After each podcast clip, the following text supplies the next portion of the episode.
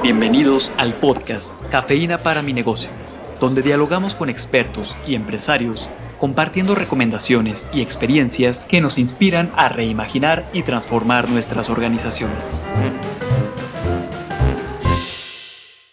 Rafa, ¿qué tal? Bienvenido una vez más a Cafeína para mi negocio. Ahora estamos por cerrar el año y para eso, eh, entre el contenido que vale la pena tocar, está Nacho Román con nosotros para hablar justo del contexto económico nacional internacional y cómo esto se ha ido transformando, moviendo a lo largo del año y nos lleva pues a actuar y pensar de una manera muy puntual para, para cuidar nuestros negocios. Bienvenido, Nacho.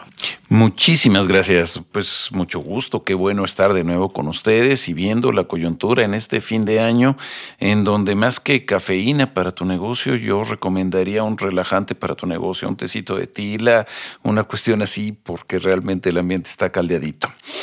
Bueno, pues hace unos meses hablamos del conflicto que si Rusia y que Ucrania y qué pasaba a nivel internacional. Y sabemos que ahora tenemos un contexto que ha ido cambiando en los últimos meses y nos encantaría escucharte, Nacho. Mira, hay una guerra de atentados y hay un problema enorme. Van a tener mucho frío en Europa este fin de año.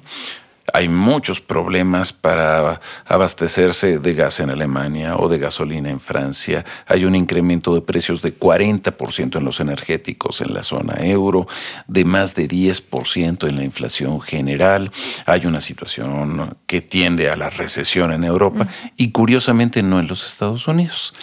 Porque lo que ocurre es que Europa, al bloquearse en su relación económica con Rusia depende mucho más de los Estados Unidos. Los Estados Unidos aumentan pedidos industriales, tienen una mejora y curiosamente eso jala también a la economía mexicana.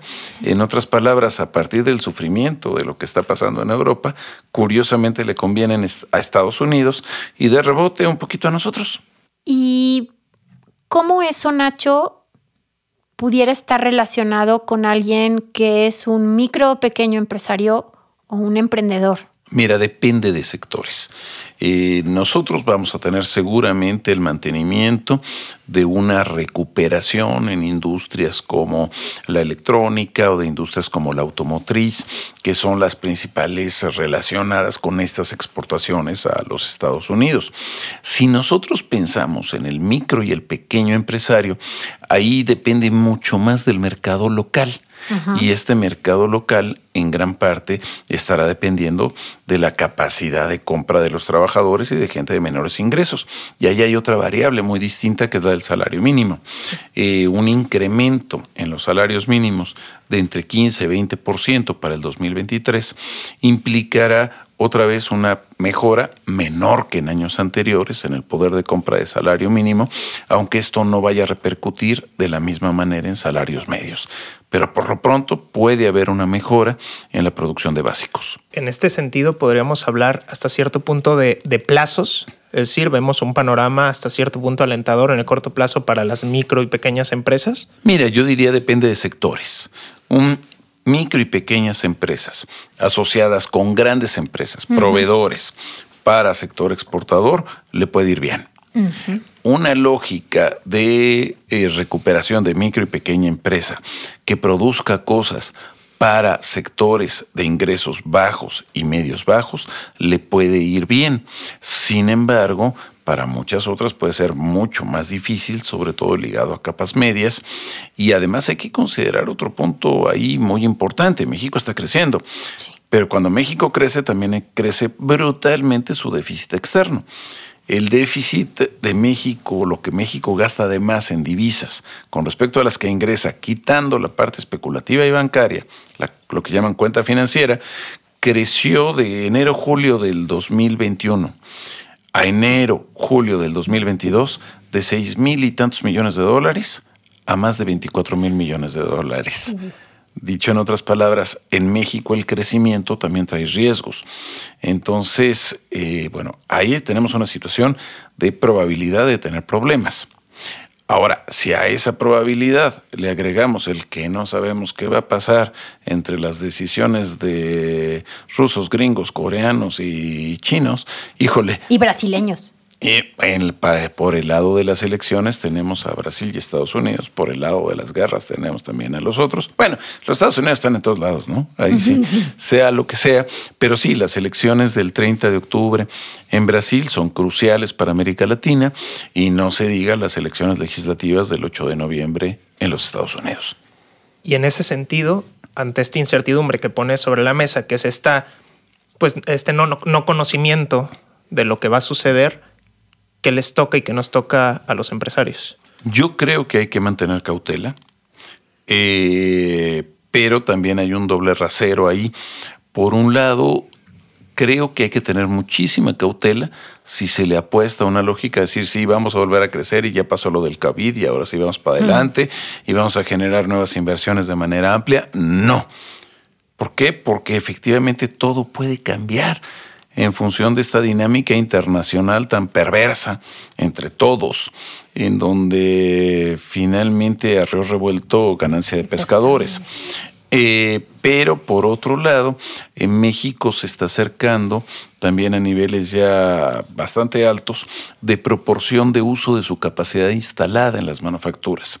Es decir, cuando viene la crisis del COVID, pues las empresas producen a, una proporción mucho menor a la de su capacidad. Actualmente con la recuperación está creciendo significativamente el uso de esa capacidad, pero en la medida, en la medida que se vaya saturando, entonces ¿qué hacer?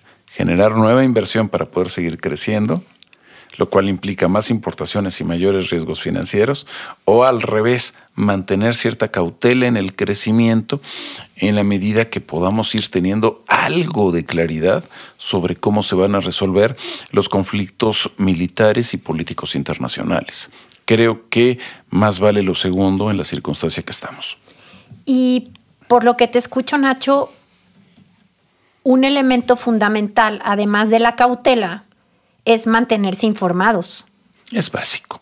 Es básico y mantenerse informados me parece que es realmente no tomar solamente una postura de ningún conflicto, sino poder entender con posturas contrarias de tal manera que cada quien pueda hacer su juicio, porque también lo que estamos teniendo en la polarización, que va desde la liguilla del fútbol mexicano hasta peje y antipeje, hasta Biden o no Biden, o hasta Lula o no Lula, digo, más vale tener perspectivas con argumentos distintos a, efecto de evitar una simple, un simple adoctrinamiento de nuestras visiones. Sí, entiendo. Creo que quedan dos puntos sobre la mesa bastante claves. El ser cautelosos entendiendo la incertidumbre, el ver el panorama completo y para eso tenemos que informarnos y entender que cada industria es diferente. Por lo tanto, una empresa no puede tomar decisiones igual que otra ante este contexto altamente cambiante. Justamente, es decir, estamos teniendo sectores que se verán seguramente afectados y negativamente y sectores que serán beneficiados. O sea, si los costos de producción en Europa suben a lo bestia, es más probable pensar que haya mayor desplazamiento de inversiones desde Europa hasta América Latina, buscando tener, por ejemplo, combustible seguro. Claro. Entonces, bueno, realmente va a haber de todo en este, en este entorno. Por último, para cerrar, Nacho, con una pregunta, ¿dónde y cómo informarse? Yo creo que es muy importante tomar referencias de fuentes oficiales. En otras palabras, por ejemplo, tenemos información gratuita y además rapidísima e inmediata, a través del INEGI, a través del Banco de México, del Banco Mundial, de la Comisión Económica para América Latina. Eh, y me parece que también hay que tomar en editorialistas o en posturas sobre la situación económica y política, siempre el equilibrio entre posturas distintas. Entonces buscar fuentes que nos digan blanco y otras que nos digan negro, de tal manera que nosotros podamos ponderar y no solamente convertirnos en fan o en admiradores de tal o cual perspectiva. Pues una gran tarea que se llevan todos los que nos escuchan. Agradecerte, Nacho, una vez más por estar aquí con nosotros en esto que fue Cafeína para mi negocio. Muchísimas gracias. La cafeína comienza a hacer efecto. Compártanos sus impresiones en la sección de podcast de nuestro sitio web universidadempresa.iteso.mx.